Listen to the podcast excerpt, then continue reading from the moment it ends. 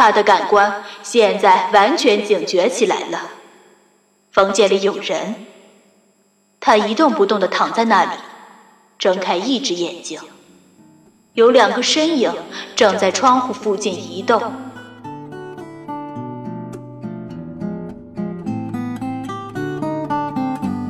欢迎继续收听，由云宝为您播讲，玛丽娜·刘维卡所著《乌克兰拖拉机简史》。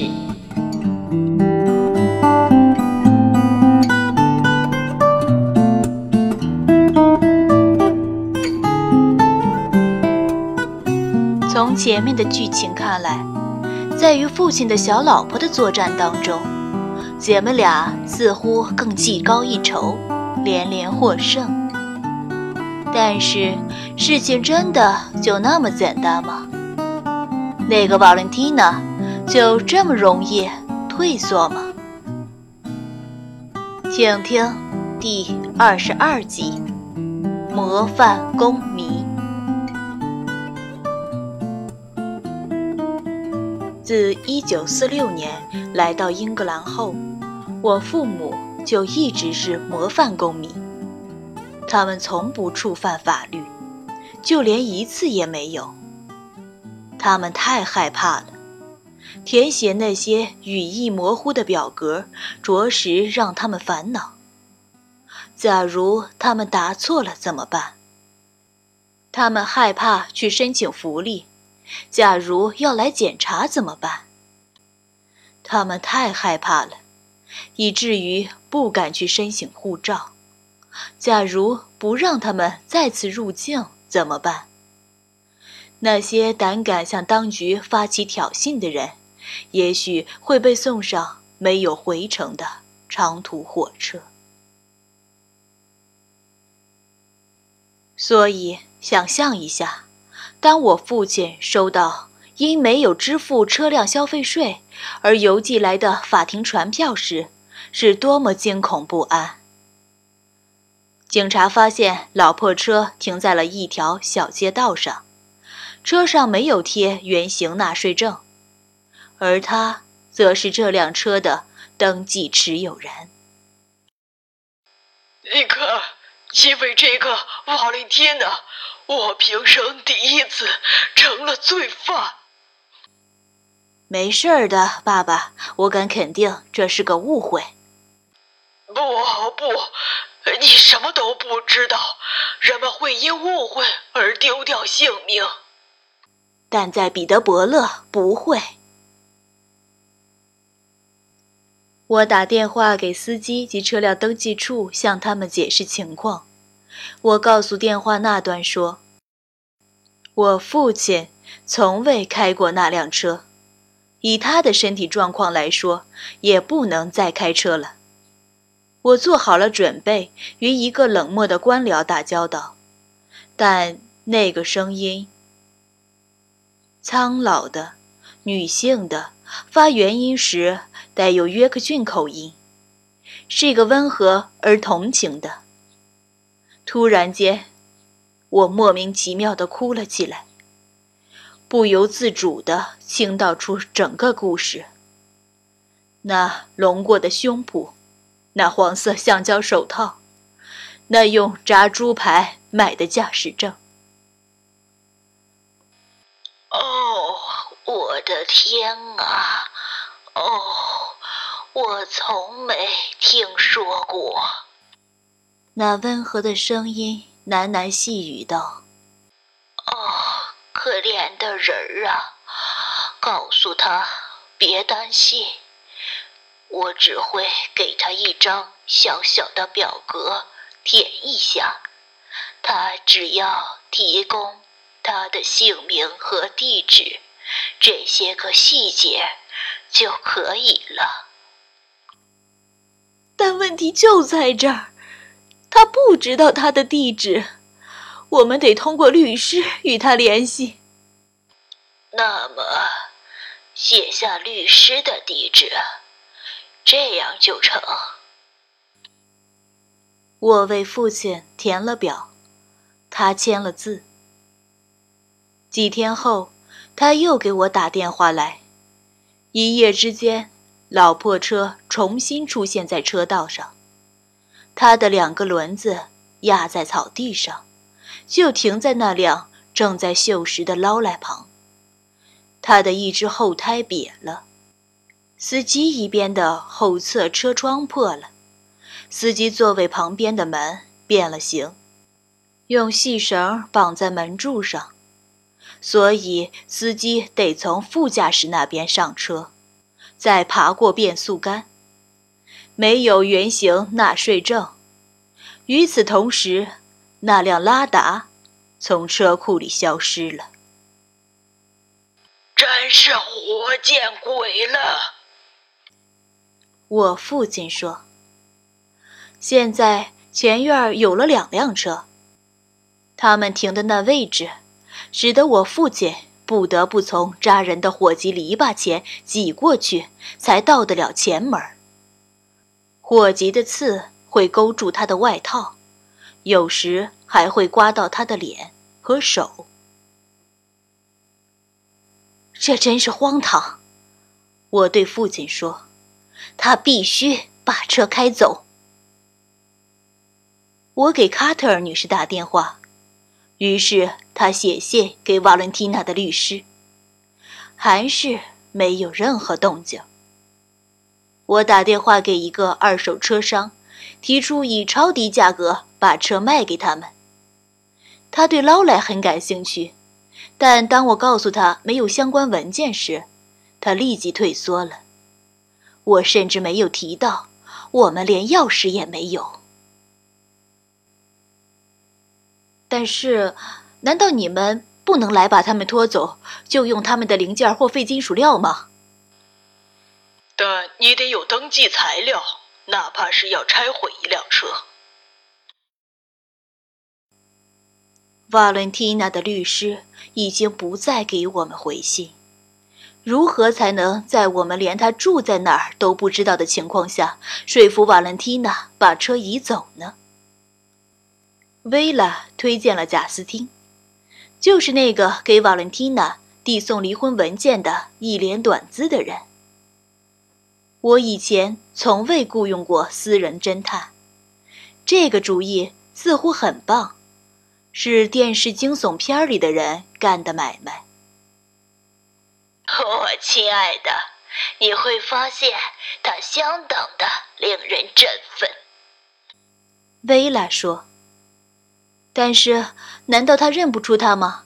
难道有辆黑色宝马车停在他屋外，他就会发现不了吗？哦，我敢肯定，贾斯汀会秘密前往的。很有可能，他还有辆老夫的护卫舰，专门用于这种场合。我通过卡特尔女士联系了贾斯汀。在他的电话录音机里，留下了冗长而杂乱无章的留言。因为我实在不知道自己到底想说些什么。几分钟后，他回了我电话，他的声音低沉而自信，带点儿他试图消除掉的沼泽地区的口音。他很肯定，他能帮助我。他在警察局和市政厅都有线人。他记下了我给他提供的所有细节。他以不同的方式拼写名字，瓦伦蒂娜的生日，除非这个也是假的。瓦伦蒂娜的国民保险号码，这是我在汽车后备箱里的一份文件上发现的。斯坦尼斯拉夫的姓名和年龄。以及我所知道的有关鲍勃·特纳和埃利克·派克的一切，但他似乎对讨价还价更感兴趣。我是想按结果付费呢，还是按天付费？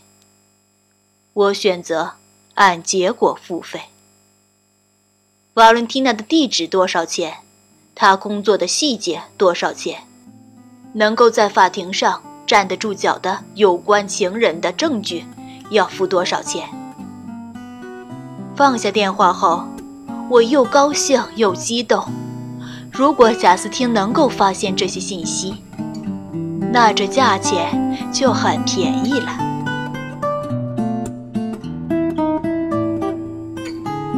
您现在正在收听的是来自玛丽娜·刘贝卡的《乌克兰拖拉机简史》，由云宝为您播讲。喜欢本声音，请订阅并关注云宝，更多精彩内容即将为您呈现。感谢您的支持。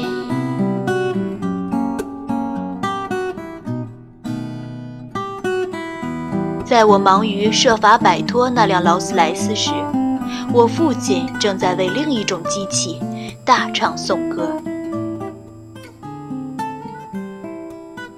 战争结束时期，在拖拉机史上是个异常先进和进步的时期，因为刀刃重新装进了犁头，饥饿的世界开始考虑如何才能喂养自己。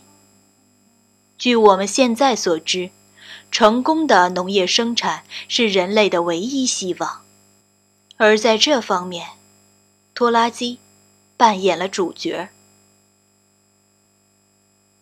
美国在欧洲的工厂和人口几近消灭时才参战。美国的拖拉机过去在技术的完善方面远远落后于欧洲拖拉机，而现在，他们却占据了中央舞台，其排头兵是约翰·迪尔。约翰·迪尔本人是个铁匠，佛蒙特州人。他人高马大，壮如公牛。1837年，他亲手改造了一架钢犁，用它来翻开美国大草原的处女地是最完美不过的了。因此可以说，正是迪尔拖拉机，而非战后电影院里的那些光彩照人的傻牛仔们，开辟了美国的西部。他的经商天分一点儿也不亚于作为一个工程师的天分，因为通过与买方讨价还价和向他们提供资金，到他1886年去世时，原来那个小作坊已经变成了美国最大的公司之一。约翰·迪尔著名的双缸式376立方英寸柴油发动机。既经济实惠，又便于操作。但到1935年，出口到全世界的却是非凡的 G 型拖拉机。它在成为战后时期一大特征的美国经济优势中，扮演了重要角色。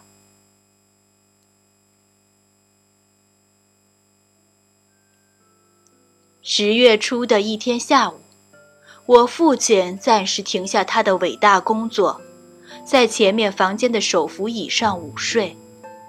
就在这时，他意识到有种不同寻常的声音渗入到了自己的梦中。那是一种柔和的、不断重复的机器的嗡嗡声，相当悦耳。他说：“他让他想起了自己那台劳弗朗西斯巴内特，在一个露珠晶莹的清晨，挣扎着想要发动时的情景。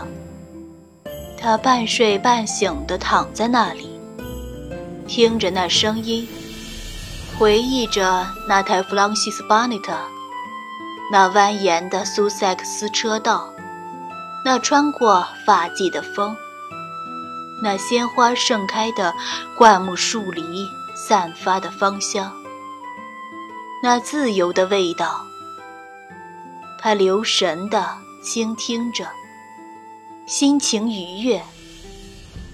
随后，他又听到了另一种声音，那么轻，几乎难以察觉，一种微弱的耳语声。交头接耳时的说话声，他的感官现在完全警觉起来了。房间里有人。他一动不动地躺在那里，睁开一只眼睛。有两个身影正在窗户附近移动。当他们走进他的视线时，他认出了他们，是瓦伦蒂娜和扎德查克太太。他赶紧把眼睛又闭了起来。他听见他们的移动声，他们的耳语声，还有另一种声音——沙沙的纸声。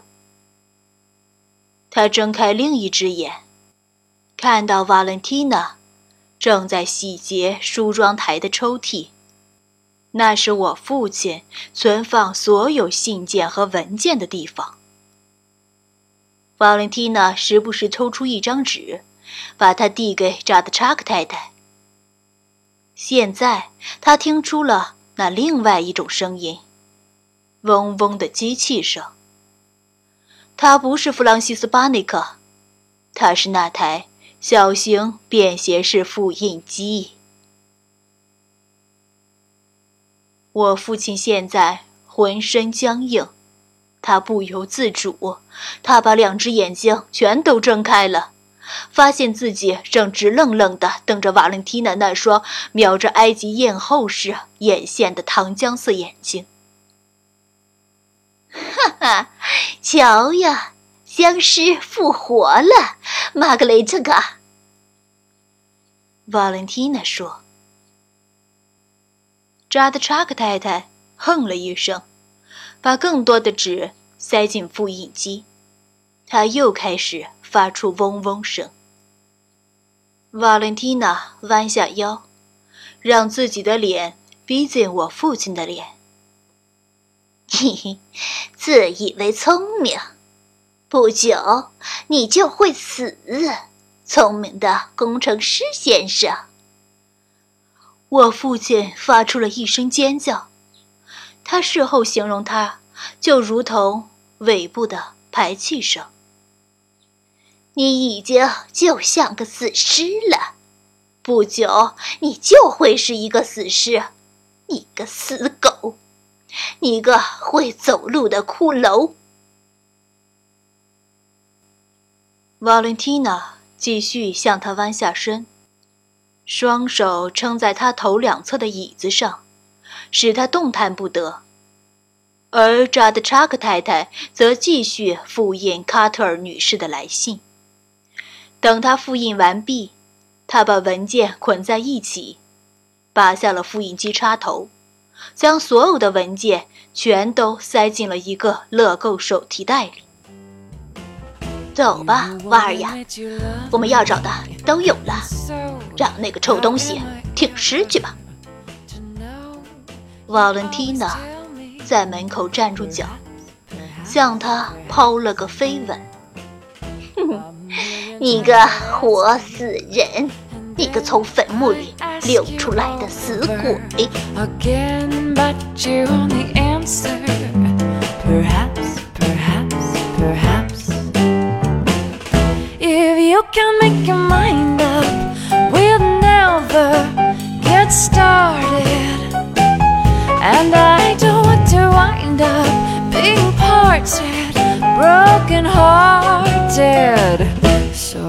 If you really love me, say yes. But if you don't.